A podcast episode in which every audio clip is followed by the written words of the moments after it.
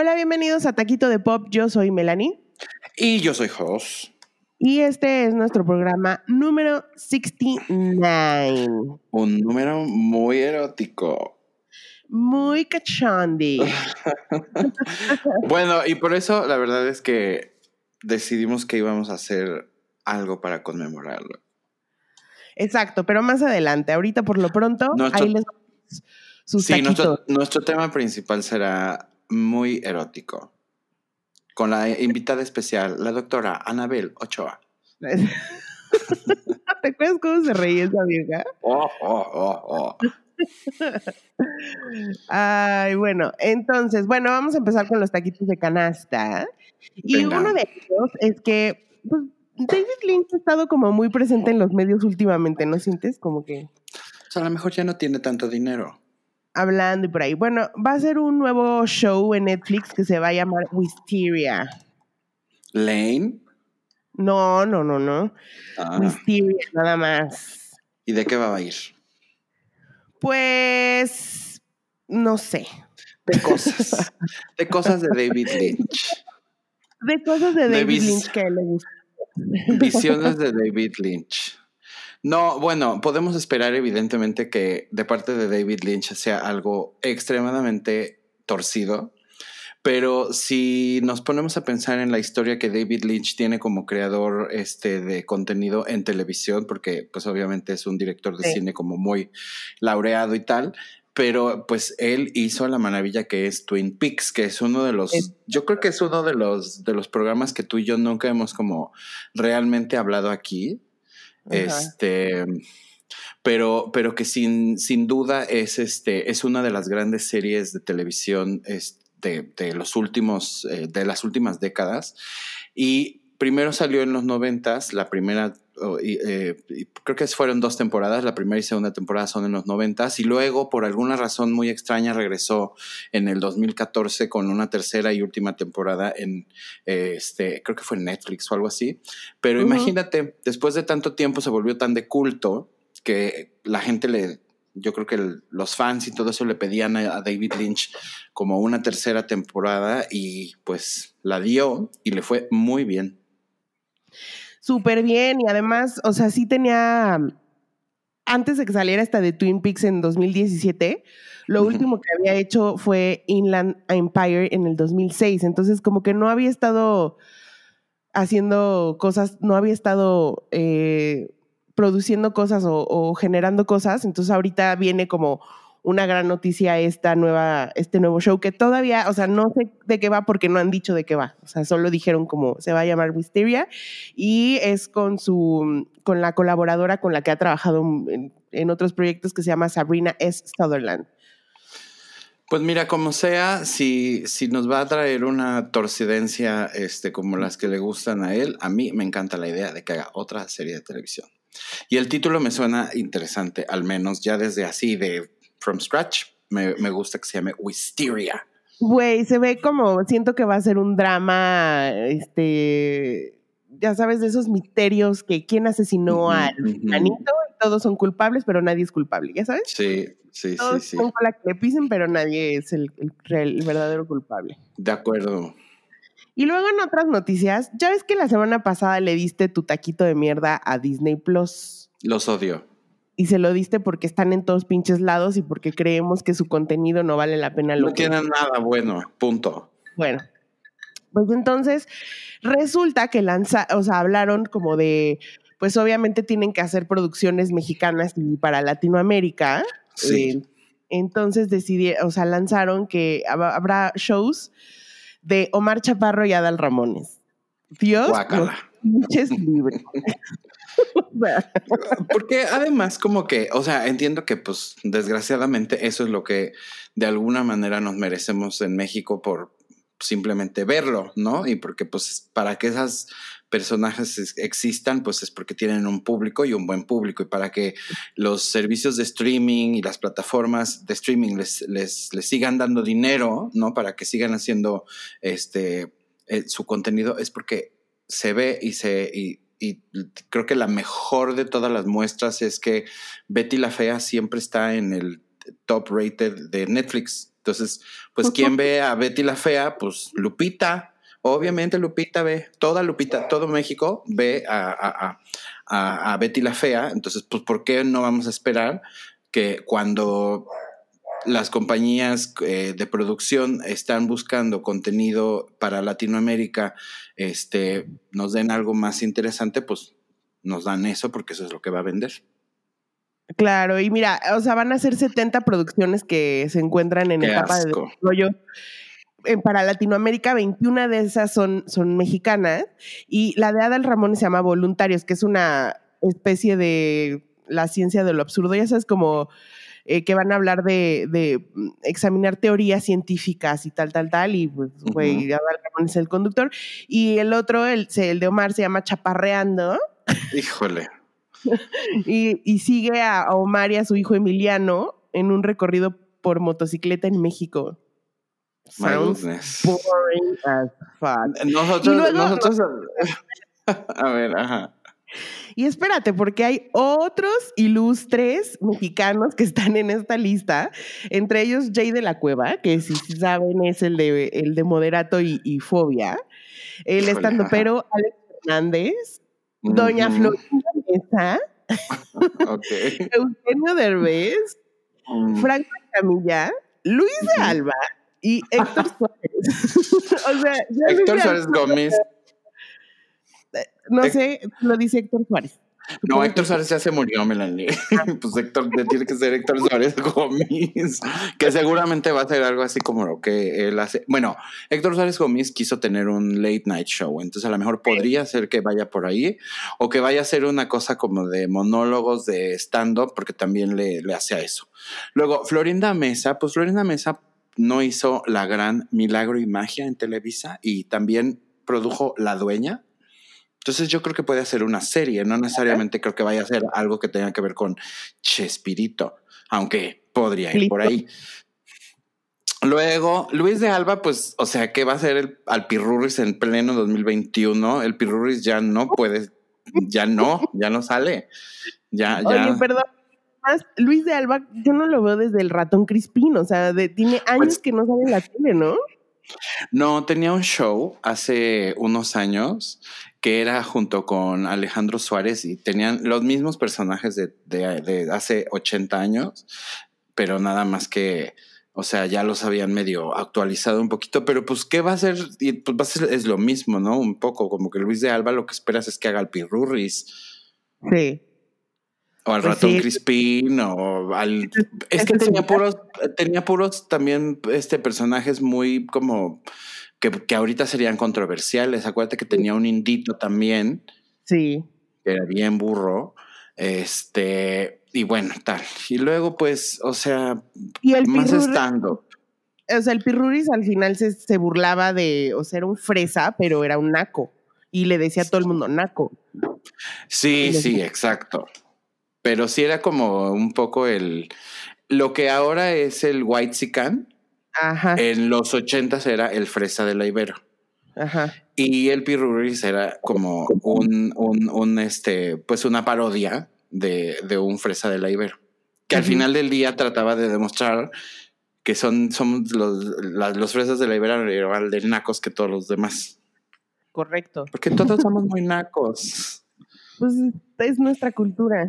Es nuestra cultura ser nacos, ¿qué importa? Embrace your naco. Este. Híjole, bueno, pues ojalá, no sé. O sea, menos ganas me dieron de contratar Disney Plus. Pero mira, yo viendo, por ejemplo, las cosas que veo aquí en México y cómo están hechas, pues es que de dónde. O sea, sí creo que puede haber eh, mucha gente que, que tenga la capacidad de hacer un tipo de comedia muy diferente que puede ser muy inteligente y que puede ser como incluso incisiva y tal, sin necesariamente como caer en los lugares comunes en los que caemos aquí, ¿no? Entonces, si en Estados Unidos hay un chorro estando peros, van a venir a ver aquí, o sea, como que todo nos cae un poco como por consecuencia. Y pues lo mismo ha pasado con el, con el drag, pero honestamente, pues después de ver todo lo que se produce en contenido de drag aquí en México, ¿tú le darías dinero como para que hicieran algo para tu streaming service? La respuesta es no. Entonces se la siguen, se lo siguen dando a gente, ya sabes que pues ya, ya está muy probada la fórmula, eh, te puede asegurar que van a traer este mucha gente para pues, pues, pues de audiencias y, eso es lo que a ellos les importa. Pues sí, pero güey, pura popó. Pues, pero es que aquí hay pura popó, Melanie. o sea, digo, no es mal pedo, pero honestamente hay muy pocas cosas que vemos eh, producidas aquí o hechas aquí que dices, oye, esto debería de tener hasta más dinero también o más apoyo para que lo, lo, lo, puedan como, como, por lo menos comercializar no, o distribuir. Ya ni siquiera es comercializar, es distribuir y que lo vea más gente. Eh, España lo está haciendo muy bien, tienen pues lo, la misma porquería que tenemos acá, pero allá sí como que también hay más apoyos, de repente veo como a productos mejor hechos o de, o de gente nueva también, ¿no? Entonces, eh, creo que aquí todavía nos falta un poco eso. Y con la 4T, que pues nos quitó los, los, este, apoyos a, la cultura, pues menos. Y pues hablando de Popó, ya que estamos en este tema, eh, Manolo Caro eh, va a ser va a ser su primera serie musical para Netflix que se llama Érase una vez, pero ya no. Es, es eh, ahora Manolo Caro está haciendo como mucha producción entre España y México. Y esta, esta, serie también va a ser una producción, la van a hacer, eh, tienen, tiene actores españoles y, latinos. Y lo que estoy es porque a él le gusta poner acto, o sea, le gusta poner a actuar a gente que no son actores. Te lo digo porque el protagonista es Sebastián Yatra. Ándale. Pero bueno, Sebastián Yatra es cantante ¿eh? y probablemente, pues es como, ¿no? Viene un poco junto con pegado de repente. Ay, pues sí, pero no, o sea, luego no, no sale, no le sale tan bien. eso sí, pero pues en una de esas, este, empieza a ser un excelente actor también, además de un excelente cantante. bueno, entre los, entre los protagonistas también está Mónica Maranillo, que salió de la Voz Kids en España. Mia Correa, que es de Operación Triunfo, y además está tu Rosy de Palma, maravillosa. Está Asier Exendia, que también es maravilloso. Mariola Fuentes. Mariola Fuentes es la de ¿O no? No, esa es Mariona, ¿no? Ah, Mariona. La de, ¿Cómo se llama la de Paquita? La que traiciona a Paquita Salas. Está, la actriz chilena Daniela Vega, que te acuerdas que ella ganó un Oscar. Y está Mariana Treviño, que es como su. Y, también, y de las. Y de las icónicas, pues Rosy de Palma también es actriz fetiche de él, porque ya había trabajado con él en, en la película de no sé si cortarme las venas o dejármelas largas. Es correcto. Y dice aquí que, según Manolo Caro, de lo que va la serie es un anticuento de hadas, una reinvención con el pensamiento actual de la sociedad, alejándose de las falsas ideas sobre la felicidad y de lo que nos dijeron que es el amor. Híjole de Manolo Caro, te, voy a decir lo que va a resultar de eso, una basura. Literal. No hay nada de Manolo Caro que yo haya visto hasta la fecha que diga, güey, no mames, qué buena está. A mí Una no sé sola cosa. no sé si cortarme las venas o dejarme las largas. Sí me gustó, pero that's it. Y creo que funcionaba porque era una obra de teatro y lo llevaron de esa manera. Pero ya después, las cosas que he hecho. Mira, y, y es Manolo Caro lo dijimos el otro día, José, es nuestro Ryan Murphy, porque al final acabamos viendo lo que hace. Lo odiamos. Todas las porquerías. Pero también lo que pasa es que es como Ryan Murphy, es bonito de ver. Sí, Tienen también. ese lado muy, muy, muy bien, muy bien este, ganado. Entonces, pues te gusta ver esas cosas. Ya el, el, el, guion, el contenido, la actuación, la dirección, etcétera, ya dices, mm, bueno, pues sí, pero Aquí es de, por eso le sirve tanto este, compensar con, toda la parte visual y la parte creativa, porque si no, ¿de dónde? Sí. Correcto. Y bueno, siguiendo en noticias, en noticias del mundo de los streamings, también anunciaron que eh, va a haber varios, eh, bueno, más bien anunciaron el cast de la serie de Hawkeye. Sí. Y, y entre ellos está, o sea, está Hailey Stanfield, está Vera Farmiga, está Florence Pugh, Pew. Y, Tony Dalton, tú. Pues es que Tony Dalton es del, el, otro día tú me dijiste, ¿no? Que era como calladito, calladito, pero ha hecho sus cositas respetables, pues, o sea, no, no está este, en estas cosas tipo Eugenio Derbez, que pues es como, Eugenio Derbez es como nuestro, ¿cómo se llama este güey que nos choca? Que tiene miles de películas en Netflix. Adam, Sandler. Sí. Eugenio Derbez es nuestro Adam Sandler. pero bueno, Tony Dalton no está haciendo esas tonteras. No, Tony Dalton de hecho sale en Better Call Saul, entonces creo que ese es una serie como que le ha ido muy bien, es una serie muy aclamada por la crítica y le gusta a los fans, entonces creo que eso le ha permitido dar un salto a hacer otras cosas. Y ahora pues va a salir en, la serie de Hawkeye, pues creo que pues qué bueno por él, ¿no? O sea, que está haciendo algo... Ahora, no va a salir de superhéroe, yo creo, va a salir de policía o de malo. Seguramente, seguramente. Pero pues bueno, y, y, pues está bastante bueno, el, o sea, tiene buenos actores, o sea, digo, la, la Vera Farmiga es buena actriz y, y Florence, pues también. Que tú me decías que Florence va a ser como la nueva Black Widow, ¿no? Pues yo creo que va a ser, digo, no hemos visto Black Widow, no sabemos, o sea, sabemos que ella es su hermana y sabemos que hay algún alguna tensión entre ellas o entre ellos como familia, los papás y ella este, y, la, y la hermana. Eh, obviamente, pues como Black Widow murió en, en Endgame, entonces yo eh, lo que creo es que en la siguiente este, etapa de los Avengers y de, y de Marvel van a meter un personaje eh, conectado a Black Widow para seguirla teniendo ahí como medio presente y porque sobre todo también creo que Black Widow de todos ellos es la única que no tiene poderes.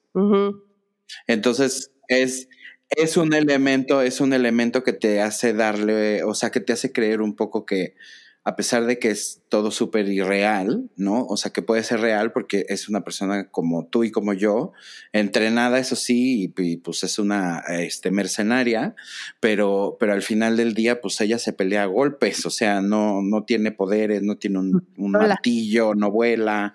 Eh, y creo que el hecho de tener a alguien como Florence Pugh, eh, que que es la hermana y que tiene como esa conexión con ella, pues también va a poder establecer como esa figura en la nueva, en la nueva generación de, Avengers. Sí, sí, me, me, gusta la idea. Y porque además me gusta ella. Ella, es muy buena actriz, sí. Se me hace cool.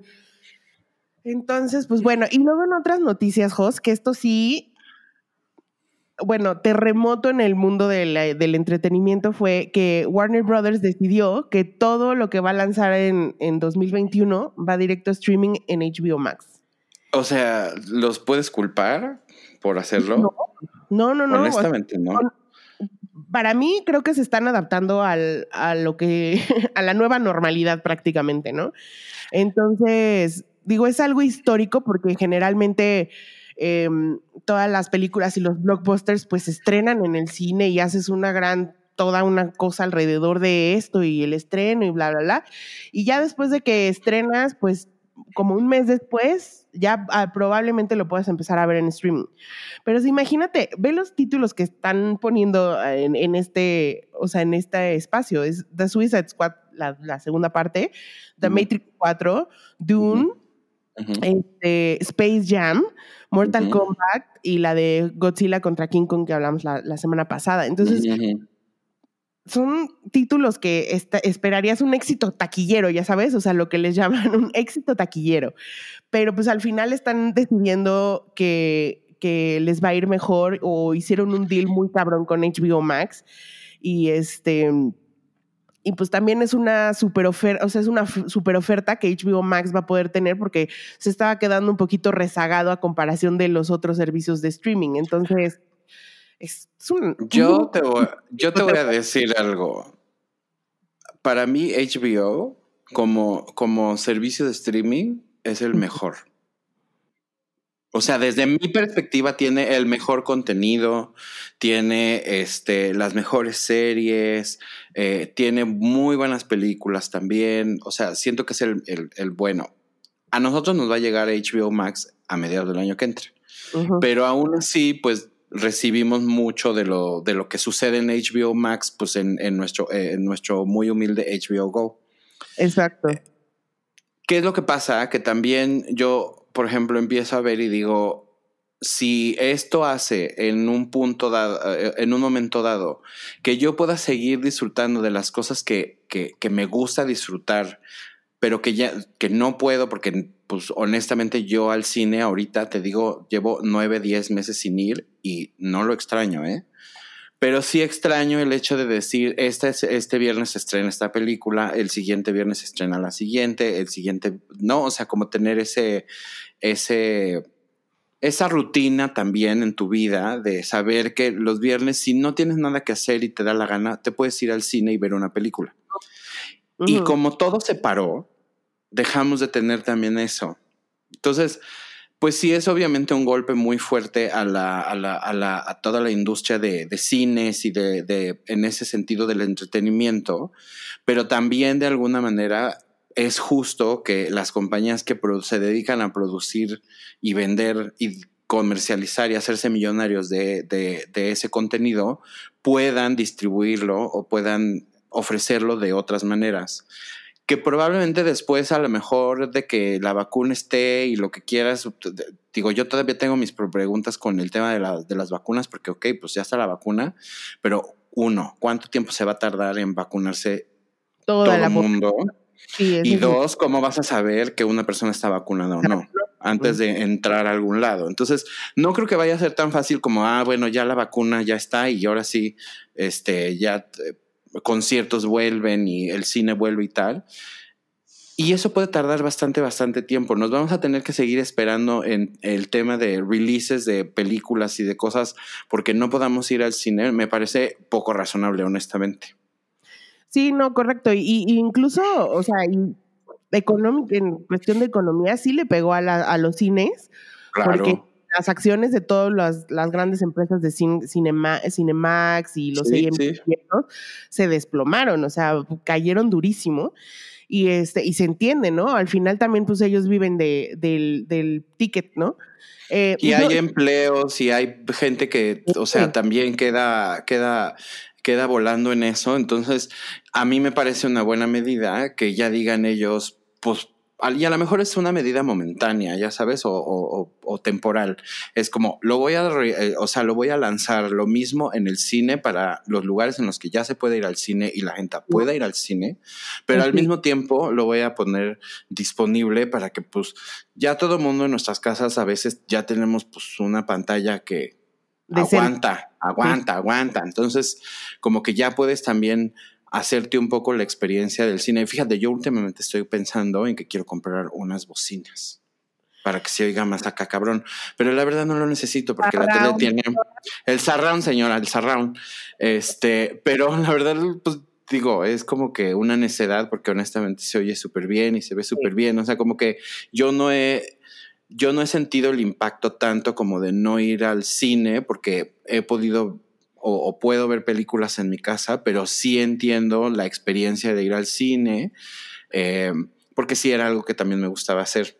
Yo, yo sí lo he extrañado, la verdad. O sea, sí es, sí hasta he pensado, por ejemplo, pensé en ir a ver Tenet al cine y no fui. No, qué bueno. y no fui. La verdad que me ganó más como el IU que, que, las ganas de ver la película, pero, pero a mí sí me gusta, o sea, yo sí extraño ir al cine y, ir al cine y comer palomitas del cine. Sí, eh, eso sí. salir y luego del cine platicar y, ¿sabes? Como que toda esa experiencia a mí sí me hace falta. Y eso que yo sí veo películas, un chingo de películas en mi casa, o sea, pero sí a veces siento que quiero ver, o sea, quiero que me quede sorda con el sonido de Wonder Woman, ya sabes, como que sí extraño esa parte. Pero pues bueno, o sea, es adaptarse, adaptarse o morir, ¿no? Aquí finalmente. Adaptarse y, o morir. Y pues finalmente Warner Brothers decidió adaptarse después de este caótico año también, porque estuvieron, eh, no sé, aplazando y aplazando y aplazando estrenos. Y yo creo que para el siguiente año decidieron decir como, güey, ¿sabes qué? No nos podemos estar esperando. A ver si sí o si no, güey. Mira, hagamos este deal y vemos en 2022 qué hacemos. Sí, es una ridiculez, por ejemplo, que Wonder Woman todavía no se haya estrenado ya en Burger King y en todos lados la promoción de Wonder Woman. Esa, o sea, las marcas que compraron las licencias se, las fregaron. Pues sí, porque tuvieron que sacar sus, sus, productos cuando, O sea, no sé, desde junio, mayo, junio, no sé cuándo se estrenar esta película, pues ya. Y la chingada Wonder Woman no se va a estrenar, creo que en, diciembre. no, ya ahorita en diciembre. Sí, siempre en diciembre, sí. En HBO Max. En HBO Max. Of course. Bueno, y también pues estamos en la guerra de los, de los streaming services y también todos están peleando por tener tu dinero. Este, y, y- y Netflix es muy, muy, muy fuerte, pero yo lo que ya estoy viendo con Netflix es que ya Netflix está empezando a llenar de mucha basura. Entonces creo, porque yo ya me meto a Netflix y ya no hay algo ah, que quiera ver. O sea, como antes me acuerdo que te metías a Netflix al principio y era como, güey, voy a ver esto, voy a ver esto, voy a ver esto, voy a ver. Y ahorita ya es así como de, güey, es neta, estos programas de dónde los sacan, neta. Sí, como Neta. que hacen de pronto una, dos, dos, no sé, te voy a decir, tienen cinco series buenas. O sea, buenas, producidas por ellos, etcétera. Y de pronto tienen meses de basura. Meses. Y oye, En- siguiendo, con el tema de HBO, también Issa Rae y Adam McKay van a hacer una, una nueva serie que se llama Nice White Parents, que está basada en un podcast. Ok. Y entonces, pues me da ilusión porque siento que Issa Rae es muy buena eh, escritora. Yo quisiera pedirle a Issa Rae que en lugar de eso nos dé la siguiente temporada de Insecure. También, Puede hacer todas las películas que quiera, pero que primero trabaje en la siguiente temporada de Insecure. también por, por favor que nos regale esa porque es una serie maravillosa. Pero está padre que también haga este, estas nuevas cosas.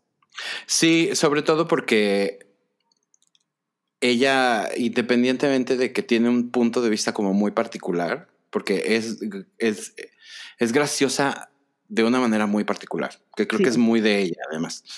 Eh, como escritora creo que también es muy buena, porque sí logra como llevar un poco como ese, ese estilo tanto al, al, al guion eh, y a la historia como a cuando ella interpreta a los personajes. Entonces, creo que, creo que es muy bueno para ese tipo como de, de ¿qué podemos llamarla a ella? ¿Una actriz? Pues es actriz y productora. Porque Y es- guionista, y, o sea, escribe, y, ¿no? Pero bueno, Eh, que de alguna manera, eh, como lo hace Reese Witherspoon, como lo está haciendo ahorita Nicole Kidman, yo creo que también eh, ella es de esas que sí pueden como hacerse su, sus propios proyectos y producirse sus cosas y trabajar un poco bajo sus propios términos. Y creo que todas estas mujeres y todos los actores también ya se están dando cuenta ahorita del poder de la televisión, más ahorita con el tema de la pandemia, que pues sus películas prácticamente tardan en salir dos, tres años. Y que la televisión te da una, una ventana mucho más corta de tiempo, es mucho más inmediato, hay un chingo de gente que también lo ve. Entonces como que creo que todos estos están empezando también a querer empezar a producir sus propias cosas y pues venderla al, al, al, al, servicio que, que se los compre. Entonces, al final creo que Issa Rae es una de las pocas que sí puede hacerlo porque pues hace de todo. Hace de todo Misa Ray. Muy bien, es excelente situación. Oye, ¿ves que hubo todo este escándalo de estas señoras que decidieron pagar, eh, hacer tranza para que sus retoños fueran a la universidad? Sí, que hicieron un desmadre de nada también. Eh, exacto. Entonces, entre, bueno, una de ellas era Felicity Hoffman y la Sí. otra es Lori, no sé qué. La tía, la tía Lori de. Loughlin. Ajá, esa. La tía, la tía, la tía, ¿cómo se llamaba? Te iba a decir la tía Jessie, pero no Jessie, la esposa No, Jessie. Rebeca. no, no se llamaba Rebecca, ¿sí? No me acuerdo. Pero bueno, eh, total que, ah, bueno, están, ahorita la Lori está en la cárcel junto con el esposo, pero eh, Felicity Hoffman ya salió. Así. Fue a la cárcel por 14 días y luego ya salió y ya está haciendo su este, community service y lo que quieras, pero pues ya también tiene un papel nuevo en la televisión y va a ser, em, es una comedia de ABC eh, sobre béisbol, sobre, una, sobre las ligas menores de béisbol y ella va a ser como la dueña de un equipo. Entonces, pues, o sea, está bien porque al final digo, la cagó, cumplió su sentencia y pues la vida tiene que seguir y ella tiene que seguir trabajando. Sí, pero hicieron un desmadre de nada, honestamente. Pues sí. O, sea, no merecía, siento que no merecía todo eso. O sea, qué bueno que la vayan y, y, la, la mantengan, este, la hagan responsable de las cosas que se tienen que hacer responsables, pero la, el, el nivel de atención y de publicidad que se le dio a una noticia como esa, la verdad, híjole, siento que fue desmedido y que fue hasta exagerado.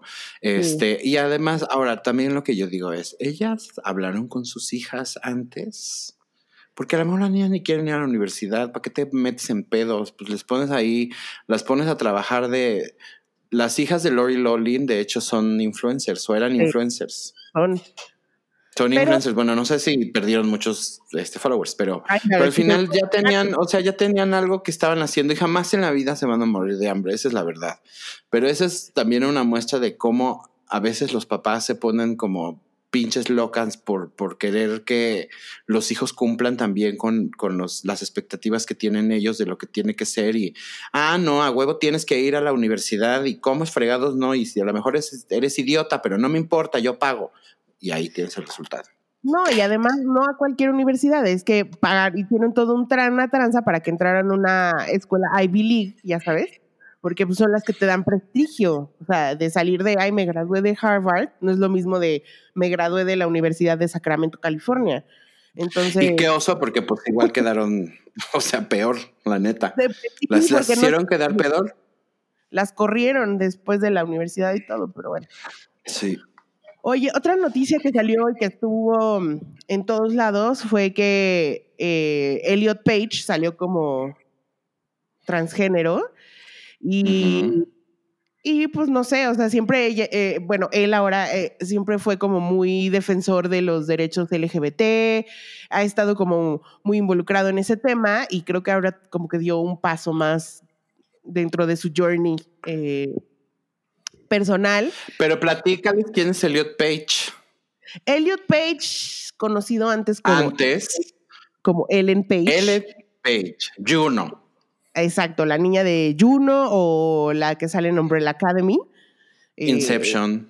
en Inception, exacto. Entonces, pues bueno, ella ahora eh, se identifica como él y se va a llamar Elliot Page. Y de hecho, ya todos los servicios de streaming donde pasan sus sus, producciones ya cambiaron los, los títulos para, decir, para decir como que es Elliot Page, no Ellen. Y pues, pues qué bueno por ella. Por él. Qué bueno por él. Bueno, por él. Este, porque pues ahora sí que lo que te haga feliz, chavo. Pues sí, Así es, lo que le haga feliz y creo que eh, lo, mejor o lo que se vio, lo que yo he visto es como una respuesta súper positiva. Eh, lo que te digo, o sea, los streamings cambiaron el nombre de Elena Elliot, la, las, las, celebridades, todo el mundo como que fue muy supportive con, el, con la decisión de salir y tal, tal, tal. Entonces creo que, pues bueno, eso es una manera en cómo se va avanzando pian pianito en estos temas. Oye, ¿es la primera como high profile que lo hace? Sin pues contar a Chas Bono, obvio, porque pues Chas Bono no es high profile. Solo, ubico a Chas Bono. O sea, por ejemplo. Pero sí es la primera muy Hollywood, ¿no? Que. que Uy, sí. O sea, siento que ubicas. Que transiciona. Laverne Cox, ¿no? Pero no ah, bueno, no. Pero Laverne sí, sí es más. O sea, no es Chas Bono. Sí, no. sí es, tiene un... Pero lo que te quiero decir es como, a, a Laverne Cox la conocimos como Laverne Cox, no la conocimos como su former self. Es cierto, es cierto. That's correct. Creo que Ellen Page es como la primera que se, o sea, que hace la transición en una, ya siendo una persona pública muy conocida, quitando también a, a, a, a Caitlyn Jenner, porque también, pues, también es un high profile. Bueno, sí, Caitlyn Jenner entonces eh, habrá sido la primera, pero nada más que Caitlyn Jenner pues no es actriz, no es Hollywood, es, personalidad. más bien una personalidad de televisión. Y, además, pues eh, como que no sé por qué, pero yo tengo la percepción de que siempre vemos más hombres que se convierten a mujeres, o sea, tienen más visibilidad que mujeres que se convierten a hombres. O transformando? Pues no sé si, no sé si sea como un tema de, a lo mejor de, de estigma, ¿no? También, de alguna manera como por, sin entrar en temas como de, de feminismo y machismo y etcétera, como que siento que muchas veces el, la manera en la que la mujer es vista a nivel social, como que hace que todavía sea más difícil y más hasta incluso penoso para ellas o más, más, más fuerte la carga este, emocional para ellas transicionar que los hombres que pues al final del día, o sea, siendo gay siempre te, siempre te, te, rechazaron, ¿sabes? Entonces, si decides dar ese paso, como que pues igual de todos modos ya sabes a qué te vas a enfrentar, no sé, o sea, estoy elucubrando, pero, pero, pero sí creo que, que y no creo que tenga que ver con un tema de valentía, porque los hombres son más valientes para ser, o sea, transicionar a mujer, sino que creo que tiene que ver más con el tema como social un poco. Sí, probablemente sea por eso, pero pues bueno, que, o sea, la verdad que bueno, qué bueno por él que tomó esta decisión, que es abierto lo que va a decir y pues a ver cómo, cómo lo trata también Hollywood y en qué termina su carrera o en qué evoluciona su carrera. Y ya, ya por último, Jos, quisiera tenemos un segundo rápidamente de este tema muy importante que es, eh, salió como la lista de los Spotify Most Streamed Artists del 2020, con la estúpida sorpresa de que Bad Bunny es el número uno. O sea, Bad Bunny es el artista más streameado del 2020 en el mundo. Si tu, tu novio no te mama el culo. ¿Cuánta gente no escuchó eso todo el año? ¿No crees que haya sido por eso? Digo, independientemente de que tenga 800 mil canciones este, que sacó en este año, pero güey, toda la, todos los, fíjate todos los views que te ha y todos los streams que te ha de haber dado que hayan utilizado esa canción para hacer TikToks, pues también deben de contar, ¿no? No, no, no, no, por supuesto. Incluso te digo que Miley Cyrus en una entrevista dijo que TikTok ahora es una es como una nueva disquera. Pues sí. las disqueras pagan la payola en TikTok para que tu canción se haga viral. El challenge. Y ve, los resultados, claro. Entonces está Bad Bunny en primer lugar, Drake está en segundo, J Balvin está en tercero. Ok. Juice World, que no sé quién es, la verdad, no te lo manejo. Es que creo que es kind of este, como electrónica de esas, así como de EDC. Ah. Y luego está The Weeknd en quinto, ah, BTS en sexto, Billie Eilish en séptimo, Taylor Swift en octavo, eh, Post Malone en noveno y Travis Scott en décimo. Puro mugroso, Melanie. ¿No? Pues no. A excepción de mi Taylor, que ella es muy, muy, muy, este, muy, muy propia. Pero, pero está cañón que es puro, puro malviviente. ¿Cuál puro malviviente, José? De verdad. Bueno. Pareces tía. Parezco pues, tía ya. Pero la verdad es que te da, te da una idea de, de qué es lo que está escuchando la, la, gente. O sea, es como toda la gente que reniega del reggaetón, pues aquí pues tiene... Pues ahora sí, como quien dice, la chaviza, Melanie, porque pues nosotros ya sí estamos bien lejos de eso. Este, y yo de todos los que mencionaste literal, creo que no oigo a ninguno. ¿No escuchas a Billy? Pues no, no tanto, pero fíjate, estaba yo leyendo que las, las, las artistas mujeres más streameadas del 2020, en primer lugar es Billie Eilish, luego Taylor Swift, Ariana Grande, Dualipa, Halsey, Lady Gaga, Nicki Minaj, Rihanna, Camila Cabello y Selena Gómez. O sea, Take That, Beyoncé, Madonna. Ninguna de esas, ninguna de esas. Ni Pérez. No está Cardi B, por ejemplo, se me hace raro.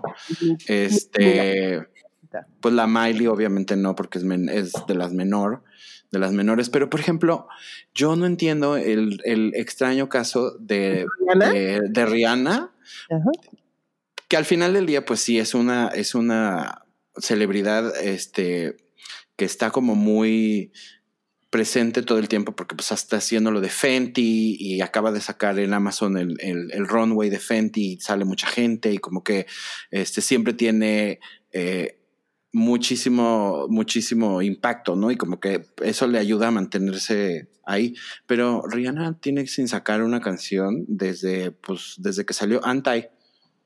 Tiene años, años. Años. Yo también no entiendo este, este, o sea, este octavo lugar de Rihanna porque todas las demás han sacado discos o canciones este, este año, o sea, en este Bueno, y ahora, a ver, Selena Gómez también se me hace muy extraño porque... Camila Cabello. Pues Camila Cabello creo que sacó un disco este año, entonces a lo mejor como que por algo le gusta a las niñas, ya sabes. Pero Selena Gómez no me creo que también sacó un disco este año. Sin embargo, yo nunca he visto a Selena Gómez como una cantante tan grande. Me explico, sí sé que canta. Se me hace como Sheryl Cole, las de cuenta, como de esas así como Nicole Scherzinger, ¿no? Que sacan ahí un disquito y que pues no, Selena Gómez aparentemente es así como este, como muy, muy, muy querida por sus fans o por la gente que la escucha y, y, también la mantienen, porque además Elena Gómez, pues bueno, pues sí saca canciones, pero no, no es que haga este tours, no es que haga, ya sabes, como que no, la ves performing. Yo no me acuerdo una sola vez que haya visto a Camila, digo, a, Selena Gómez eh, hacer un performance de una canción de ella que diga, oh my God, ya sabes. No, me acuerdo. No, me puedo ni acordar de en, algún award show que estuviera Selena Gómez como Nunca. Como performer. Y pues vemos, o sea, Billie Eilish, digo, me gusta lo que hace, pero no lo entiendo muy bien, ¿no? O sea, como no entiendo el hype, no entiendo por qué les gusta tanto. Taylor Swift sacó un disco impresionante este año. Ariana Grande, pues yo creo que es la, la más importante de todas ahorita. ¿No? Y Dualipa es la que se llevó el, el 2020 porque Dualipa le metieron mucho dinero este año, le metieron un buen disco, le metieron un, un disco de, de, de, remixes con gente importante, ahora sacó un, este, un show virtual que todo mundo vio. Eh, y de ahí para abajo, pues digo, Lady Gaga sacó disco, Halsey sacó disco, Nicki Minaj no entiendo porque pues... Pues Nicki Minaj tuvo como 11 canciones entre... Ah, bueno entre colaboraciones y canciones suyas, o sea, ahí estuvo, pues. Así que, pues, a la chaviza lo que le gusta es la Billie Eilish y el Bad Bunny. Y el Bad Bunny. El Bad Bunny. A mí Bad Bunny no me cae mal, o sea, no escucho su música jamás, o sea, no me sé, me sé como pedacitos de canciones porque los repiten millones de veces. Yo solo me sé esa que te, que, te canté al principio, nada pero más. No, no, me la sé, pero él me cae bien, o sea, él, su personaje me cae bien. Y este, pues J Balvin también lleva años picando piedra, entonces, pues, o sea, bien por ellos que estén en esta, en esta lista Drake, pero bueno. Pues. ¿Quién soy yo para juzgarlos? Yo de, los más bien, más, bien debería de, comparar eso con lo que tú escuchas, con lo que te salió a ti en el, en el rap. No, es que, es que eso iba a ser mi taquito de pop. Ahorita les Ah, bueno, yo no lo voy a hacer de taquito de pop porque aparentemente soy una niña de 15 años. o sea, literal, mi artista favorita fue Blackpink. Oye, pero eso es, lo que te iba a decir, que qué raro que en el de mujeres no esté una Blackpink o la Itzy o alguna no. No, Itzy no creo, pero Blackpink, pues eh, son, o sea, están grandes. Cardi B no está ahí tampoco. ¿no? Que me hubiera, que me hubiera parecido que podría estar. Cardi no sacó disco, nada más sacó la canción de Guap. Pero, Pero pues, Megan Stallion no está, por ejemplo. No está. Ajá. O Lizzo. O Doja Cat.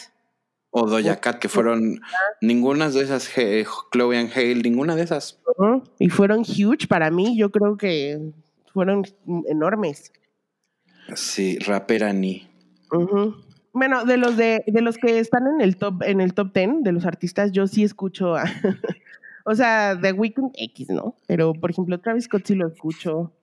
A, o sea, The Weeknd sí lo escucho, a Billy le escucho. A Post Malone me gustan sus canciones, pero no es que yo le pique directo a Post Malone, pero siempre tiene colaboraciones. Entonces tú estás más en onda, Melody, que yo. Sí. tú eres más, más acá. Tú eres la tía rock. Yo soy más mainstream. Pero bueno, ya. Solo queríamos hablar de eso y pues Josafat, ahora sí dale con nuestro tema principal. Pues como les dijimos que era el, el, el taquito de pop número 69 y el 69 es como algo referente a... Número sexual el- por excelencia. es, es una referencia sexual por excelencia de eh, sexo oral mutuo entre dos personas. Entonces decidimos hacer una lista de las películas más hornies este, que se nos, que se nos, que pues digo, investigamos, pero también de las que se nos ocurrieron. Y si te parece bien, pues nos vamos tendidos como bandidos para, para terminar, porque son un, un, un, un buen. Y la primera que yo me acuerdo y que me vino a la mente cuando pensé en el tema fue Cruel Intentions. Sí. Porque es- hay varias escenas muy eróticas en Es esa más- película. Exacto, es más es más sugerido el sexo en esta película, pero creo que a veces eso lo vuelve más hot. Y luego tener como estos chavitos que eran los teen idols del momento, pues qué mejor. Y creo que fue un escándalo que, porque de hecho ellas se ganaron el premio también. ¿Te acuerdas que en MTV le daban un premio al mejor beso Sí. en una película? Bueno, pues Selma Blair y, y Sarah ay, Michelle ¿cómo se Gellar. llama? Buffy, Buffy, digo Sarah Sarah Michelle Michelle Gellar, Gellar, este, se dieron un beso que fue en ese momento porque eran como mitad de los 90 súper escandaloso, este, y como que más bien Catherine le estaba, este, enseñando al personaje de Selma Blair a besar porque Selma Blair era una idiota. Pero luego también había muchas este, escenas entre ella y Ryan Phillippe y luego entre Ryan Phillippe y Reese Witherspoon. Entonces en realidad era una película muy horny. Sí. Eh, Luego, ah, bueno, ¿quieres decir algo más de esa? no, no, no, dale, dale, dale. Ah, yo, una de las películas que más me acuerdo de, de, de haber oído desde hace mucho tiempo, yo creo que esta película es muy, muy vieja, o sea, es tipo setentas, Ujú, pero es el último tango en París y salía Marlon Brando.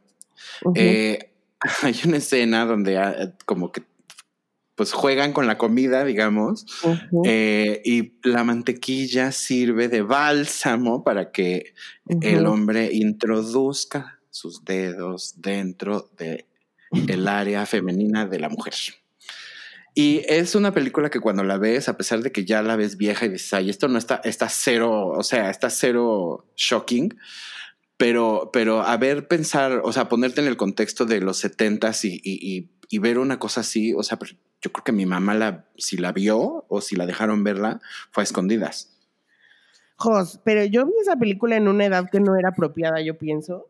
Porque a mí me pareció shocking. Yo creo que la vi como cuando tenía 14, 15 años y sí me quedé como de. Ah, caray. Pues porque sí, sí, sí está así como, o sea, pues es muy explícita, pues. Muy, sí. Luego, eh, Pasan cosas que nunca habías visto, o sea, como que no también, en otros lados, ¿sabes? Como que no era algo normal que pusieran una mujer Sí. masturbándose, por ejemplo. sí, sí, y que no, y, y que no repitieron además. No. Ajá. Como que siento que hay muchas cosas que puedes haber visto que se repiten ya en películas más adelante, pero hay muchas cosas. Eso de la mantequilla yo nunca lo he visto. Oh. Ujú. Bueno, luego, ¿te acuerdas de estas películas que son así como, que tienen que ver como con el despertar sexual de, de los teenagers? Y tuvimos, tengo varios ejemplos de esas. Por ejemplo, en los ochentas hubo una que se llamaba Porky's, que era literal así como de una bola de chavitos calientes eh, queriéndose quitar la virginidad a como fuera y diera lugar. Luego tuvimos en los, en los 90 estuvo Wet Hot American Summer, que después se convirtió en un show de televisión hace De poquito de Netflix. Y pues en los 90 tuvimos la gloriosísima American Pie. Correcto, correcto. Es como esta, estas este, películas donde están en el high school y están saliendo y quieren salir sin ser vírgenes, ya sabes. Entonces están en, en persecución eterna de su primera vez. Este, a mí la de American Pie me dio muchísima risa porque también esa, esa escena del pie es Eh, como, es el epítome, digamos, de las escenas eh, grotescas este, con connotación sexual, pero es muy divertida, muy divertida. Eh, y fíjate, ahora estaba pensando que no la pusimos, pero me vino a la mente Blockers. A mí me vino a la mente Superbad. Y Superbad también a principios de los 2000. Superbad, híjole, es terrible. Pero, ¿te acuerdas de Blockers? No. La viste hace poquito, es la de John Cena y de los papás que quieren impedir que los ah, niños. Blockers. Ah, ok. Es que pensé que solo era Blockers. ¿Cómo se va a llamar Cock Blockers? Así se llama. ¿En serio? Sí, Bueno, el, o sea, el, logo de la película es un gallito y luego Ah, ok. Entonces no, no es que digan. Bueno, pues esas son como de ese tipo de películas que son de chavitos este, calientes que quieren eh, tener su eh, sexo por primera vez y todo se vuelve en una travesía y un, y un problema. Y al final del día creo que la mayoría termina, al menos uno de ellos termina así como, ah, teniendo sexo. O casi todo. casi todo. A mí, a mí, de, por ejemplo, de Wet Hot American Summer, lo que me gusta era una película, es una película bobísima. O sea, quisieron hacer como estas películas que hacía Chevy Chase. Bobísimas. Como ese humor como súper crudo y súper vulgar, pero muy bobas. Y entonces es así, pero lo que está bueno de esa película, si la pueden ver, es que sale todo el mundo. O sea, sale Bradley Cooper, o sea, sale gente que ya es muy famosa ahora. Y salen así. Y, esa fue una película que de los noventas. De los noventas, y te digo, era como un campamento este, y ellos eran los counselors. Entonces eran unos, güey, no cuidaban a los niños nada, güey. no, pues no. Entonces, y, a esa escena que tú mencionas, por ejemplo, hay una escena donde Bradley Cooper se besuquea con otro güey, que también está bueno porque generalmente son como de niños bugas, ¿no? De niños heterosexuales queriendo coger. Y luego, quién sabe qué pasa en los campamentos, porque pues te acuerdas que todo en, en, Viernes 13, Jason mataba a los, a los adolescentes calientes de un campamento. También. En la primera. bueno, Eyes Wide Shut. ¿Qué opinas? Ay, pues es que esa escena de la orgía que, o sea, ¿qué más se puede decir? La escena de ellos dos, en el, o sea, las escenas entre ellos dos. Ah, sí. Wow. Sí. Wow. O sea, fuertes, porque obviamente como que pues eh, ellos todavía estaban casados ahí, Nicole y Tom todavía estaban casados ahí, como que eh, el rollo era que además fumaban mota, entonces eran como un matrimonio, este, era muy raro porque pues obviamente estaban personificando a un matrimonio X neoyorquino y tal, pero por alguna razón tú decías, güey, esto hacían de ser ellos. Sí. Eh, y bueno, luego él se iba y se metía en una orgía y la música de la orgía era súper este, creepy, como que todo, todo sucedía en, en, en un plano como muy, pues también era muy explícito. Eh, pero a mí, Ice White Shot fíjate, no la he vuelto a ver hace mucho tiempo, pero es una película que, que yo recuerdo que me, que me gustó mucho y pues digo, fue la última de Kubrick. Muy, muy Kubrick, lo, te iba a decir como el tema de las escenas explícitas de sexo. Este es muy Kubrick, ¿no? Eh, y, sí, y de hecho decían después que, que esta película fue el, la gota que derramó el vaso en su matrimonio y por eso se divorciaron, aunque Nicole Kidman después dijo que no era cierto que fue por la cientología. Luego, Call Me By Your Name. A ver, José, la semana pasada hablamos de Luca Guadagnino, este director que hizo esta película muy fantástica. Que lo amamos. Es, muy bonita, la película visualmente es muy bonita y la verdad es una historia de amor. Es la historia del primer amor de este chavo, ¿no? Del Timothy Chalamet. Y se enamora de un estudiante de su papá que es Armie Hammer. Y como que al principio es como de, ¿será que estoy enamorado? ¿Sabes? Tienen una escena como de make out. No, no, hay, no hay como sexo explícito, digamos, pero sí hay como muchas escenas sugeridas. Y creo que de esa película, la escena sugerida que le dio la vuelta al mundo y que está llena de memes es la de... Sí, la del duraznito. Sí, porque al final él, o sea, prácticamente está, es como si sí, o sea, si estuviera masturbando, pero con el durazno, pensando en el durazno, pues, o sea, usando el durazno como medio, no sé cómo explicarlo. Véanla y saquen sus propias conclusiones. O sea, lo que me refiero es que es un durazno que él aprieta, o sea, le mete el dedo, lo aprieta, es jugoso, ya sabes, no, no es ni siquiera algo sexual, pero es sexual. Entonces, esa es la maravillosa e, escena que tiene esa película. Es que es erótico, no es sexual, es erótico. Y además, bueno, el, el, durazno también tiene una connotación este, de emoji, de culo. La Ajá. Entonces, a lo mejor, pues, era como un dedo en el culo. Puede ser. Or something. Oye, ¿qué te parece Atonement? Güey, es, es, que mira, para empezar, el vestido verde de Kieran Knightley es espectacular. Y luego encima... La, pura película, o sea, la pura trama de la película, a mí es una de las películas que más me gustan. Sí, es muy buena película. Es, es de esas películas que tienen ese como giros en el, en el, en el plot, que son muy buenas. Es súper bien actuada, es una súper buena, es una película muy buena. Y luego y donde odias a la chiquita. Obvio, porque maldita. La odias. Pero esa escena donde él la embiste en ese vestido verde es muy, muy bella. En la biblioteca. La biblioteca, sí. O cuando también se va saliendo así como de nadar, de, toda mojada. Y el güey así como. Sí, es muy erótica esa, ¿eh? eh Nymphomaniac de Lars von Trier. No la que, bueno, bueno, yo te voy a decir, es una película como muy extraña porque por alguna razón, o sea, es muy sórdida, ¿no?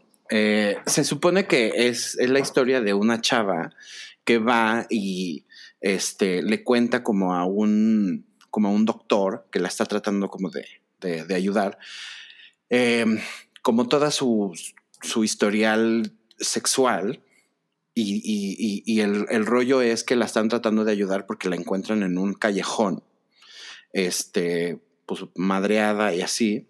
Entonces como que le están, ella está contando su historia, pero pues empieza a contar prácticamente la historia de toda su, su, vida sexual, ¿no? Y, cómo es que en su vida sexual ella de alguna manera siempre eh, permitió que no siempre fueran como cosas como sanas, ¿no? Entonces pues, digo, es una premisa así como ultra general, ¿no? Pero ahora métele el, el, el, el pues el elemento Lars von Trier, que ya ves que pues sí está medio loquis. Y el rollo es que em, la película como que de alguna manera hay un punto en el que dices, güey, sí me gustaría en quizá como sentir un poco ese nivel de, libertad que ella tenía. Pero por otro lado es muy, muy creepy porque pues si dices, no, pero pues, o sea, sí está fuerte lo que acabo de ver. O sea, no necesario. Entonces es una película como que yo al final cuando la terminé de ver, me acuerdo que dije, siento que igual me lo hubiera podido evitar. A pesar de que Lars von Trier a mí me gusta mucho. Pero ya venía yo también de, de, cuando hizo Anticristo, que esa película, o sea, me hizo pedazos la vida. Pedazos.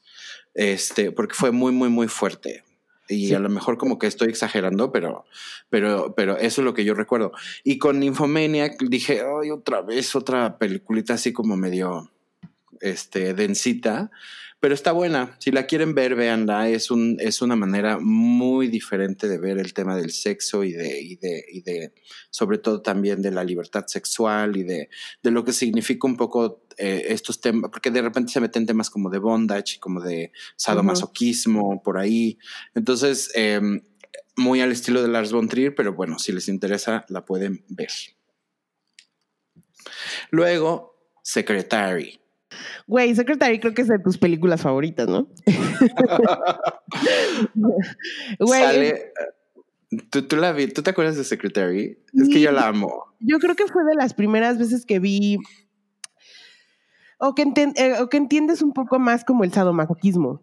Te lo explican de una manera como más, ya que lo entiendes desde el lado de, de las dos partes, ¿no? Sí. Este, a mí es una película que me gusta mucho también, o sea, se, me hace muy buena. Bueno, Secretary va de que Maggie Gyllenhaal este, consigue un trabajo en una oficina y resulta ser que el jefe, eh, bueno, empieza a tener una relación sadomasoquista con el jefe, donde ella de repente em, hasta eh, hace los dictados mal, o, o sea, el, pues sí, le, le dicta él pendejadas y luego las bailas escribe y las escribe mal para que le ponga, porque luego se las da a él para que las edite con un plumón rojo y entonces, pues obviamente la, lo hace a propósito mal para que el güey la agarre a nalgadas con un, con un, pues es como un, no sé, es como una paleta, digamos, como de, de sadomasoquista, y, y ella se empieza a dar cuenta que le gusta porque en realidad lo que ella tiene es que es una chava que se corta. Entonces, tiene este nivel un poco como de depresión muy profunda y como que esto la empieza como a canalizar de una manera positiva, o sea, empieza a disfrutarlo y entonces al disfrutarlo ella empieza como a entender que su depresión es tratable y que su problema de cortarse también es tratable. Entonces, es, pues sí, es una película torcidita, la verdad, pero, pero está muy, muy, muy divertida. Sí, porque de pronto sí ya llega a pasarse, ¿no? O sea, como... pues le saca sangre. Ah, no, y no la deja ahí, se hace pipí, o sea, de que ya tenía muchos días, este, la deja un día entero ahí amarrada. Sí. Como que te digo que llega un punto que está, que se pasa, pero al final es consensual todo, ¿no? Entonces... Todo. Mientras, mientras tú quieras, ahí está la cosa, ¿no? Sí, me encanta, Secretary me encanta. Esa está en Stars Play, la acabo de ver. Así es que si, si tienen Star Play, eh, está, esta Secretary la pueden ver. Luego una que se llama Bound, que sale Jennifer Tilly, que tiene una voz así chiquita, como no. Y una que se llama, ¿te acuerdas de Jennifer Tilly que sale? Ah, bueno, Jennifer Tilly es la que es la voz de la novia de Chucky. Sí, no, no, o sea, la ubico perfecto, tiene unos ojos chiquitos. Ajá. Exacto. Y está Gina Gershon, que en los noventas era súper, súper, súper, este, como un sex icon, y pues resulta ser que en la película Bounce, ellas dos se dan un beso, este, lésbico muy profundo. Eh, y era como, ahí sí era una relación completamente lésbica, porque la de Cruel Intentions eran dos viejas ahí, dos teens que se besuquean para aprender a, besar, pero no había como, aunque sí, había el, el, tema sexual, no era tan así. Y acá sí, este, es, e, era una relación entre dos mujeres y pues ahí lo que pasa en la película, que la verdad no me acuerdo muy bien, pero me acuerdo muy bien de ese beso porque también ese beso se ganó un premio de MTV. Sí por sus cochinadas. Oye, Melanie, ¿en qué piensas cuando escuchas esto? Tan, tan, tan, tan, tan, tan, tan, tan, tan, tan, tan. Te extraño más que nunca y no sé qué hacer. Pues en los chaqueteros de los charolastras. Y tu mamá también en la siguiente película, que güey, esa escena yo me acuerdo que cuando yo la vi por primera vez y salí del cine así en shock. en, en shock. Porque jamás en la vida me lo imaginé. Sí, yo también. Yo de hecho, así como les preguntaba a mis amigos straight, como de, ¿necesitas se chaquetean así uno al lado del otro? O sea, no les importa. Es como algo muy íntimo, ¿no? Pero pues. No les importa, pues sí. A ver. los hombres heterosexuales son muy raros. Son muy raros porque es lo más gay del mundo, sentiría yo.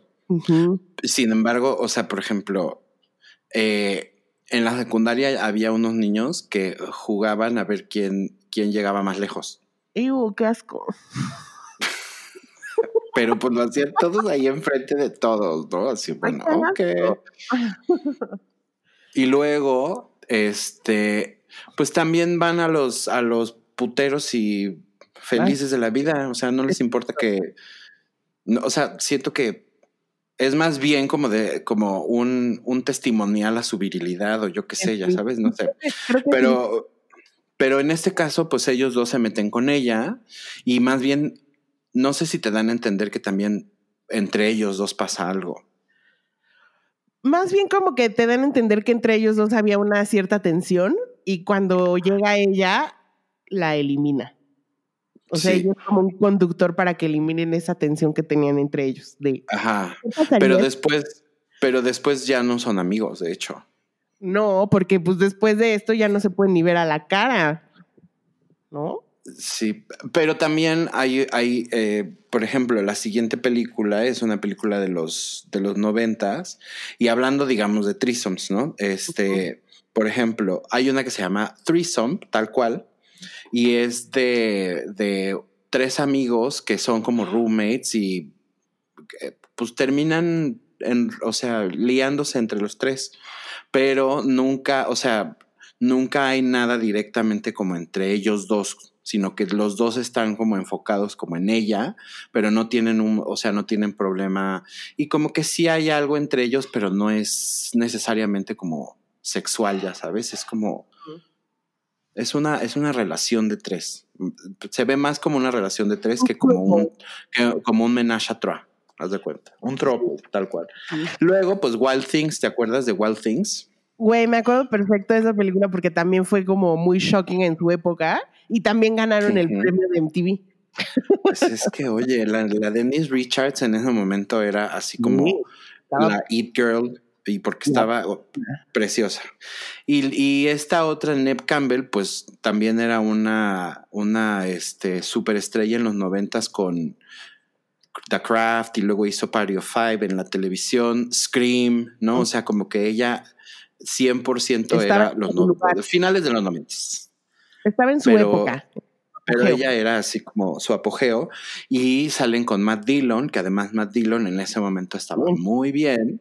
Y entonces, pues, oye, un poco de acción entre, pero además ellas eran como unas teens, que era lo escandaloso. Ajá, ellas eran unas teens y este le querían seducir este hombre ya hombre. Y me acuerdo muchísimo esa escena en la alberca, ¿no? Cuando están sí. Sí, sí, sí.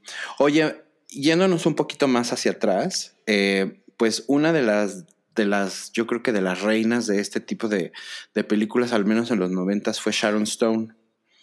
Y te acuerdas, no sé si te acuerdas de o has visto alguna vez Basic Instinct, pero pues Basic Instinct es prácticamente, o sea, una película pornográfica, soft porn.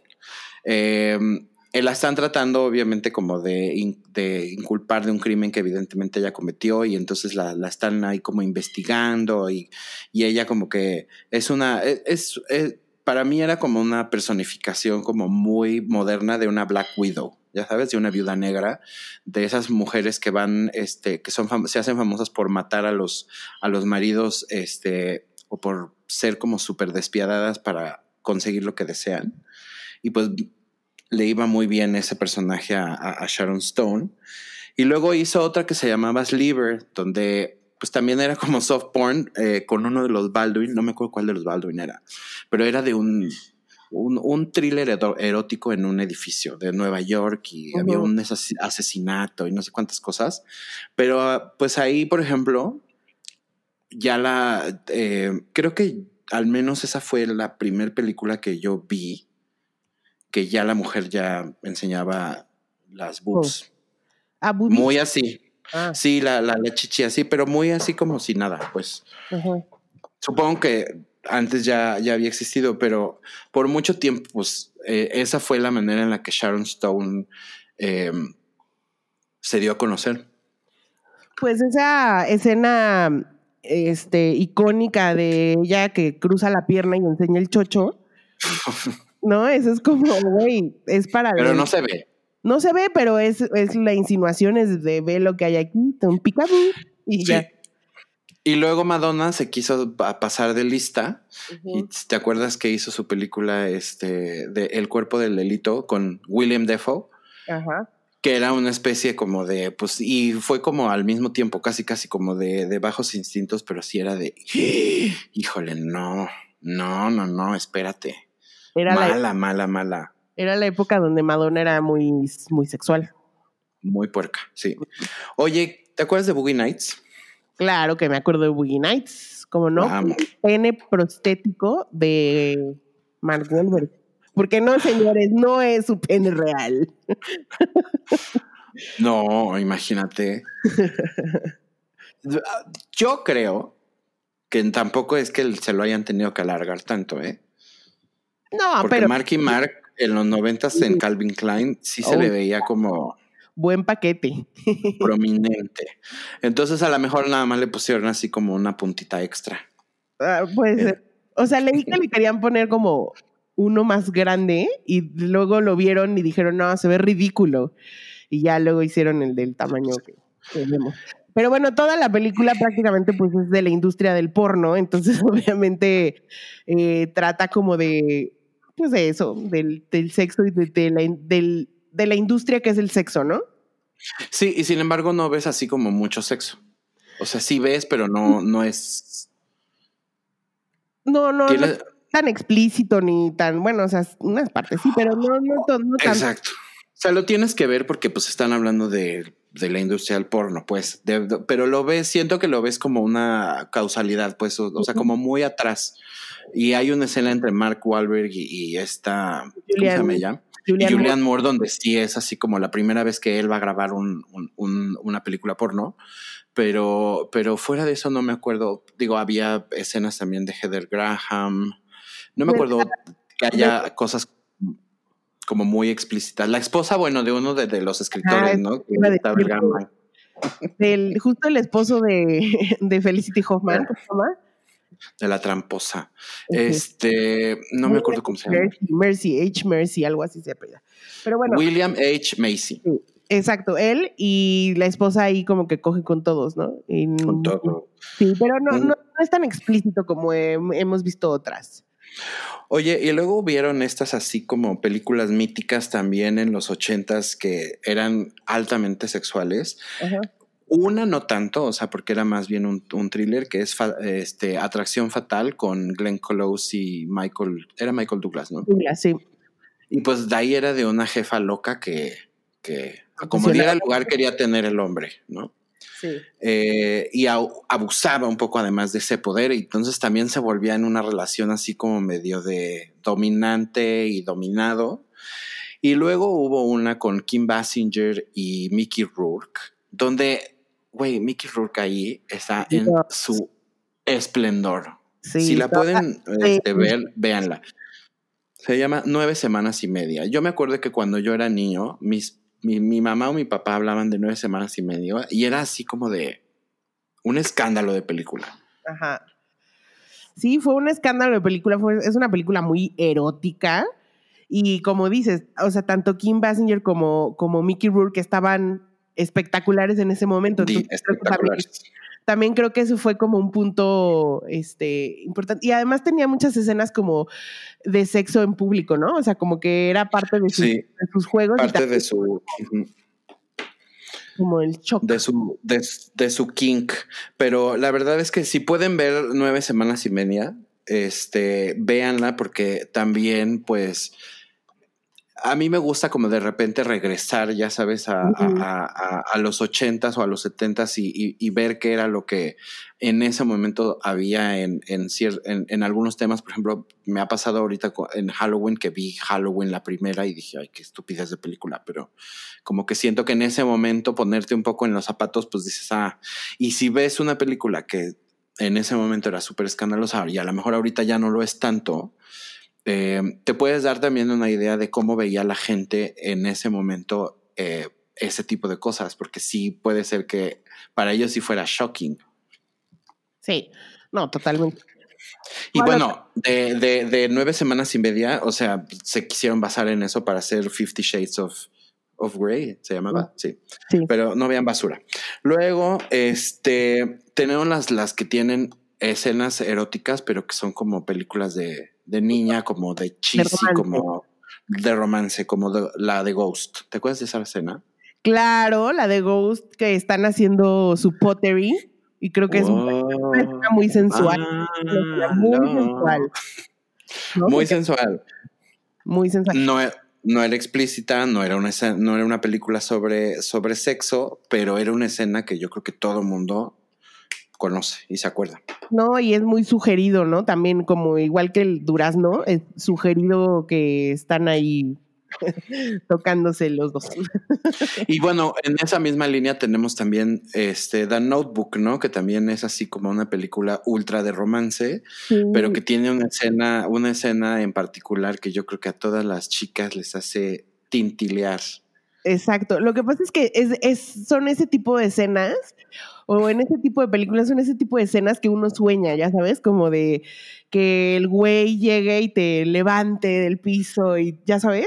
Entonces creo que eh, en esta ocasión Ryan Gosling lo hace perfectamente y pues tenía una química muy especial con Rachel McAdams. Y creo que eso lo, hizo muy especial. Y, además como que todo el surrounding, la casa, la lluvia, mojados, ya sabes, todo, todo está perfecto en la escena.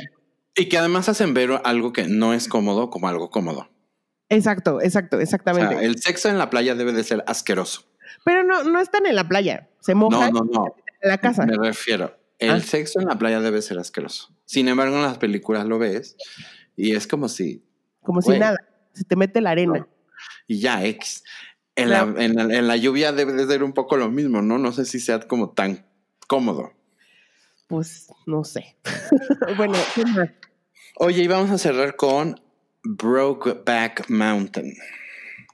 Brokeback Mountain, que también creo que puso en la mesa eh, el sexo entre dos hombres de una manera romántica.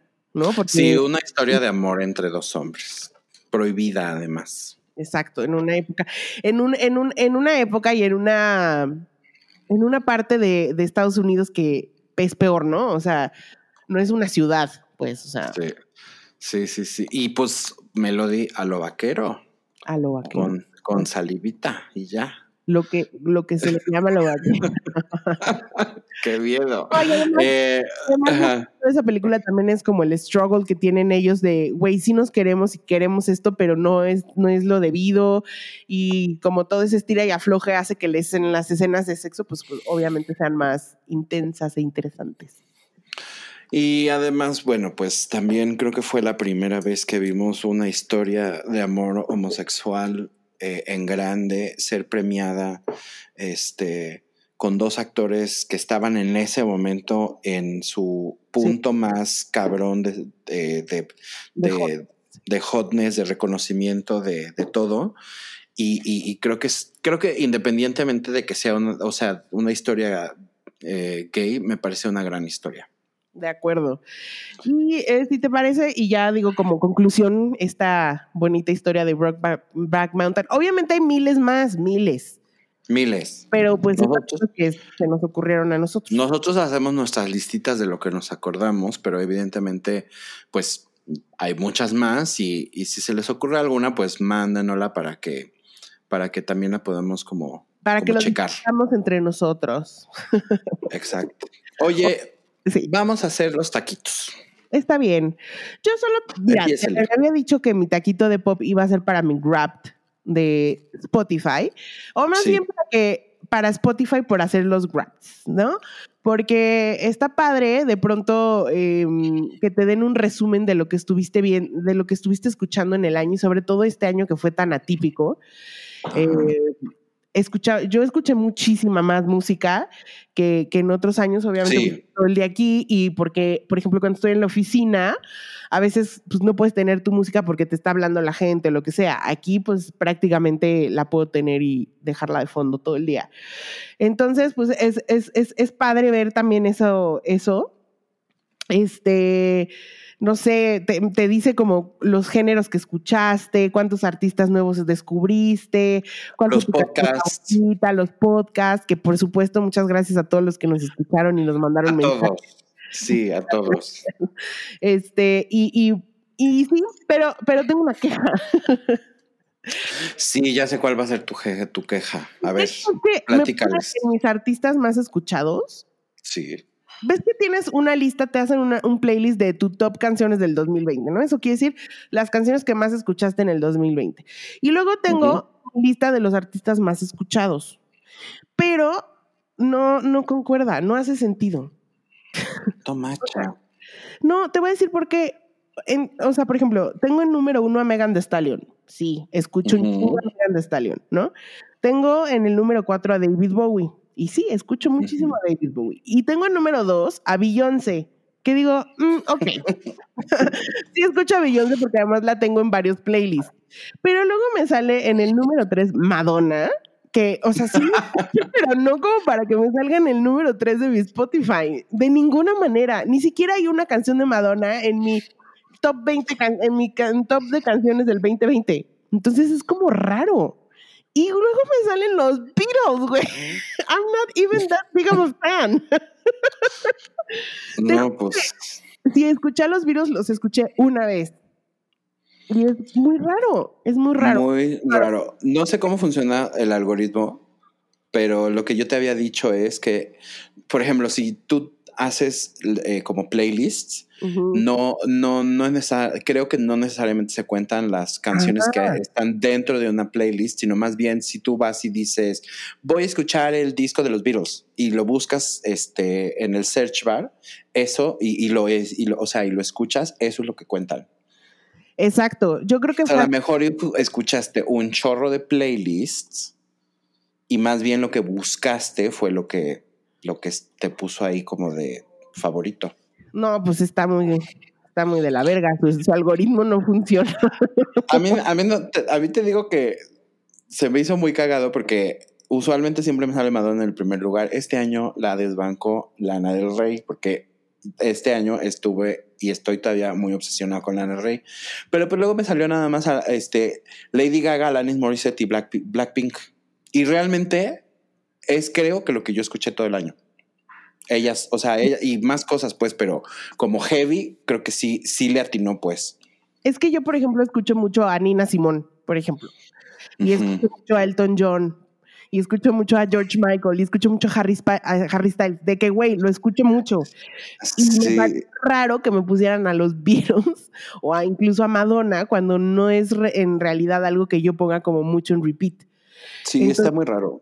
Es, e, eso es lo que me parece raro. Bueno, y mi taquito de mierda se lo voy a dar a esta señorita que se llama Leticia Wright. Para los que no la conocen, es la hermana de Black Panther en la película. En la película, sí. Y lo que pasa es que eh, puso en su Twitter un video donde un señor que no tiene ningún tipo de credenciales está cuestionando que si las vacunas y que si no sé qué. Y creo, me parece una irresponsabilidad gigantesca que una persona de, eh, de que tiene una plataforma grande ponga esas cosas y, y, luego ella se auto, como que se disculpó así de, oigan, perdón que, o sea, no, no, no quise hacer otra cosa más que, pues yo misma estoy cuestionándome el tema de las vacunas. Y es válido. Tú sola. E, es válido, ajá, cuestionatelo tú. Pero honestamente, cuando lo compartes, sin ni siquiera poner un, un, no sé, o sea, siento que está válido que lo cuestiones, pero también tienes que siempre buscar una fuente fidedigna y una fuente que, a la que le puedas creer, ¿no? O sea, si sale un güey, un señor en YouTube diciendo que pues están malas las, que las vacunas son malas y no sé qué, cuando en realidad tienes millones de facts en el mundo de que las vacunas funcionan, pues es que ahí es donde uno tiene que decir, pues usar un poco su sentido común. Y entonces, pues esta señorita pues salió a decir como de, pues yo me lo estaba cuestionando para mí, ¿no? Era por, las cosas que yo me voy a meter en el cuerpo, pero pues al final lo compartió, luego lo borró, luego ya borró sus redes sociales, entonces pues bueno.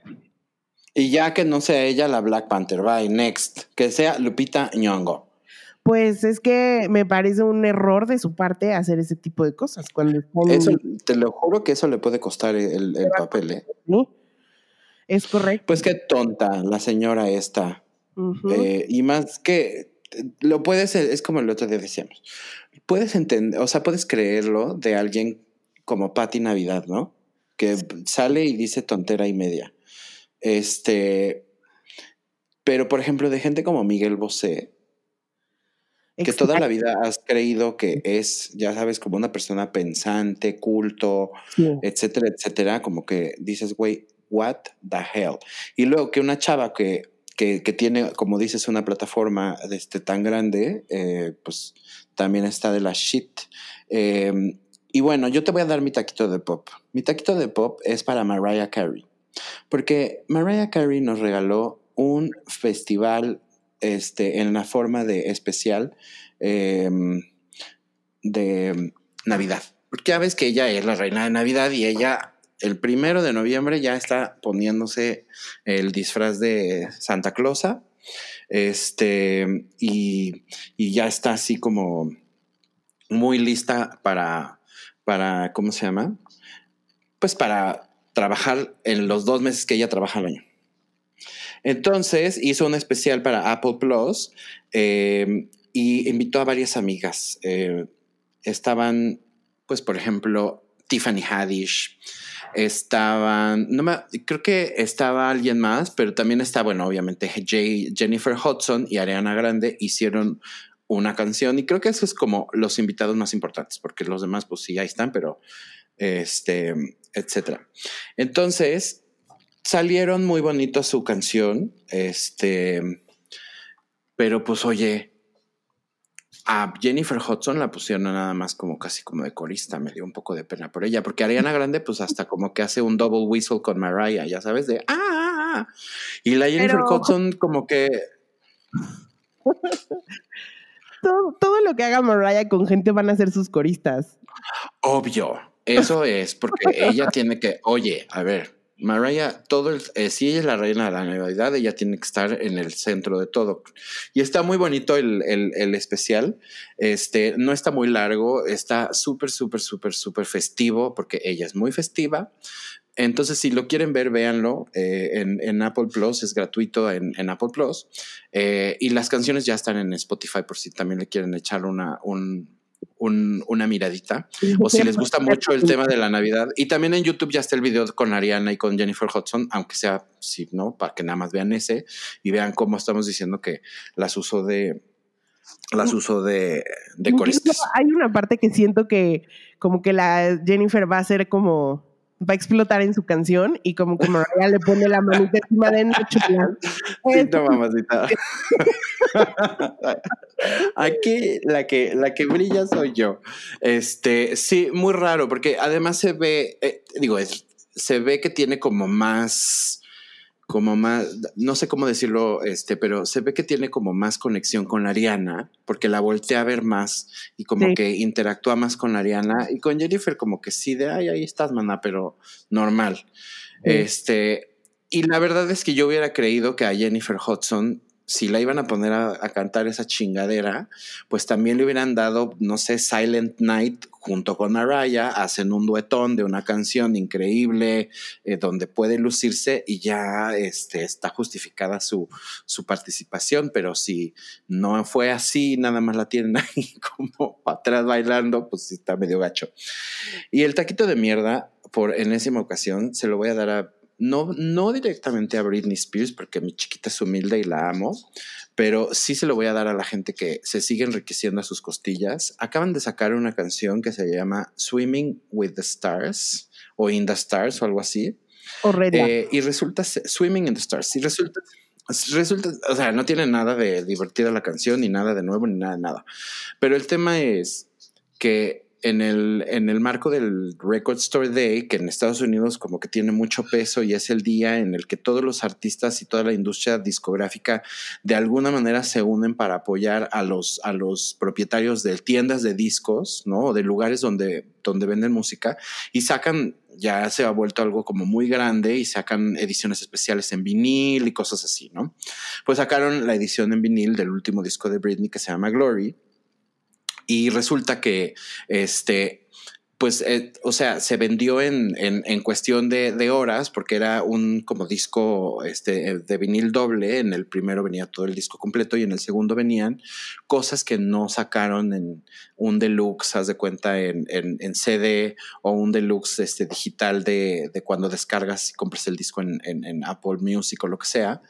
Eh, entonces la gente se va y se vuelve loca por este tipo de cosas porque evidentemente son coleccionables, son, son, ya un ítem de colección, pero también pues lo están sacando y están sacando descartes de canciones que desde un principio las descartaron porque no eran buenas, pero como pues la señora ya no está trabajando, entonces las usan para, para hacer este tipo como de promociones y seguir este, recaudando dinero. Y la verdad, ya los fans ya no deberían de comprar eso porque eso es lo que también hace que la pobre Britney este, no pueda tener la independencia que hemos estado luchando desde hace mucho tiempo para que tenga. Free Britney. Pero a los fans les vale. O sea, ahí tienes el claro que se llama Luis Miguel. La gente sigue comprando a Luis Miguel y no ha hecho nada nuevo en 800 años, o sea que les da igual a los Sí, es- pero Luis Miguel no está en una, eh, al contrario, a Luis Miguel le sirve porque pues de eso vive Luis Miguel. Britney seguramente también le deben de dar su lanita, ¿no? Ahí como sus, sus mil dólares a la semana. Pero, pero esto es negocio de la disquera y del management de Britney, porque yo estoy seguro que ella, como son puras cosas que ya hizo y que ni, yo estoy seguro que ella ni sabe. Ni sabe. Y eso se me hace horrible porque es estarse, este, pues aprovechando de alguien que no puede defenderse. Sí, porque si ella supiera ya hubiera hecho un video dando vueltas en su Instagram con su canción y no ni, Claro. le, ni le pone atención ni nada. Pues bueno, Nada. pues mira, con que le den, sigan dando su dinerito y mi Britney siga estando contenta, no hay, no pasa nada. Pues taquita de mierda para toda esa gente. Pues sí, taquito de mierda. Y pues eso es todo por el día de hoy. Así es que nos vemos la semana que entra, que va a ser nuestro último programa la semana que entra, cabe mencionar, porque nos vamos a ir a descansar, la vacación, etcétera. ¿Ok? Nues- Nuestras vocecitas que ya están así como muy están. cansaditas de un año de hacer podcasts cada semana. de. No, además también sabes qué es lo que pasa que honestamente a, a final de año como que no hay mucha información, No, entonces no tiene ni caso. Órale. Bueno, pues nos vemos la semana que entra. Adiós. Bye.